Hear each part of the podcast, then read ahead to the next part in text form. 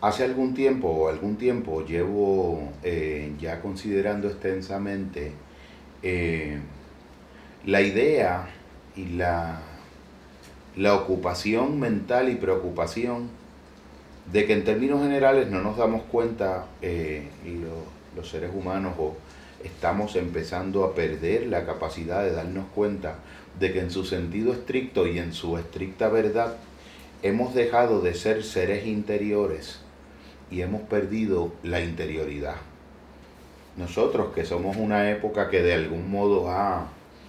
exacerbado la idea de la subjetividad y la idea de ser personas subjetivas, personas individuales, en una especie de, de sociedad que más que una auténtica sociedad es como una especie de conglomerado de partículas inconexas entre sí, las famosas aquellas mónadas de, el poeta del filósofo alemán Leibniz, que eran como una especie de unidades autocontenidas, sin puertas ni ventanas, sin estados de apertura. ¿En qué medida nosotros en este momento eh, hemos dejado de ser interiores y vivimos experiencias dentro de nosotros mismos? ¿En qué medida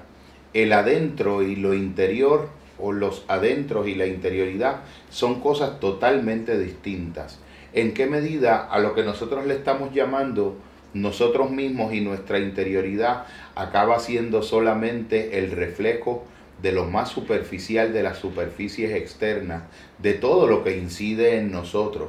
de las imágenes televisivas que inciden en nosotros, de recuerdos de películas, de recuerdos de aventuras, de recuerdos de experiencias externas que de algún modo se reflejan como representaciones pasivas inertes, vacías de vivacidad, de vida y de creatividad al interior de nosotros mismos. Y a lo que verdaderamente le estamos llamando interioridad es a una especie de epifenómeno de la, de la exterioridad. Como si realmente, aún en lo que nosotros llamamos más interior del nosotros de nosotros mismos, en realidad es un puro reflejo en el adentro de todo lo que sucede afuera. Nuestros criterios acaban siendo criterios puramente externos, acaban manifestándose maneras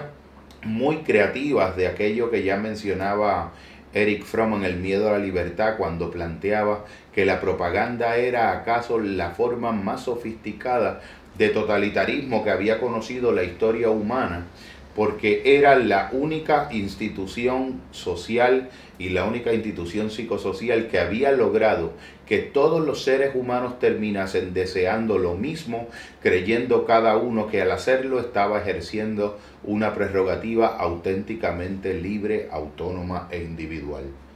Casi una especie de esclavitud encubierta, encubierta de placeres, de sensaciones, de consumos, de artículos, de productos, de objetos y de mercancías. Más que una experiencia del adentro, una verdadera experiencia del el genuino interior humano que perdemos sin darnos cuenta cada vez teniendo menos interior y más adentro, siendo el adentro un mero reflejo del afuera adentro,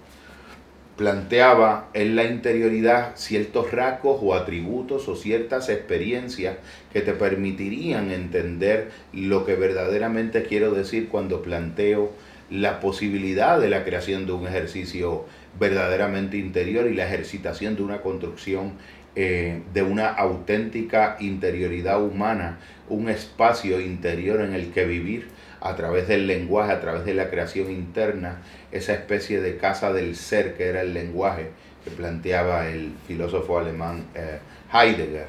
Y de algún modo la idea de la asquesis, esa idea antigua de que el interior y el hombre interior es algo que se cultiva, de que el hombre interior es algo que se construye, puse diferentes, un, pequeño enumerado de diferentes cualidades que se dan al interior de una verdadera experiencia de, de interioridad, más allá de la subjetividad, porque el planteamiento básico que subyace a mi inquietud es que no toda subjetividad es interior y que muchas veces la subjetividad acaba siendo lo más exterior de todas las cosas interiores, meramente llamada, mal llamada interior porque se refleja dentro sin ser auténticamente un fenómeno interno. La interioridad se pinta, la interioridad se dibuja, la interioridad se imagina, el interior se metaforiza, se narra, se canta, se esculpe, se reflexiona, tiene capacidad de flexionarse hacia adentro de él mismo, se contempla, se redime, se transforma, tiene la capacidad autónoma de cambiar de formas y de generar nuevas formas de comprensión y de vivencia al interior de las imágenes de sí mismo. Se ilumina, se abre y conecta con otros todos, con otras interioridades que también autónomamente realizan el mérito de lo mismo. Se fluye, la interioridad se acepta, la interioridad se agracia, se satura de, de recepción, de gratitud, de gratuidad, de agradecimiento, de gracia. La interioridad se antigravita, como se gravita en los sueños lúcidos la capacidad de autoconscientemente saber que estamos soñando mientras soñamos y a partir de ese reconocimiento poder construir nuevas modalidades de ser y de estar en el mundo a partir de la interioridad y desde adentro hacia afuera. La interioridad también se penetra de levedad y flota. La interioridad sería una especie de propuesta poética y manera poética, una invitación al reto de una manera poética y auténticamente personal de vivir el mundo, más allá de normativas, más allá de estereotipos, más allá de prefiguraciones sociales inducidas interiormente, más allá de residuos publicitarios al interior de la mente, más allá de construcciones narcisistas de una falsa grandeza propia, una humilde apacible y serena interioridad infinita capaz de construir lo mejor de lo humano en un centro que como ya decían en la antigüedad está en todas partes como la esfera cuyo centro está en todas partes y cuya circunferencia en ninguna.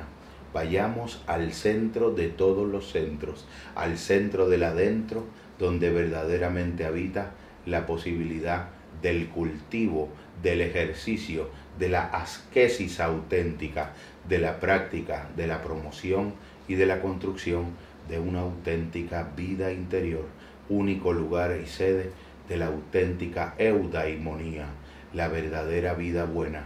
desde todos los tiempos en lo humano.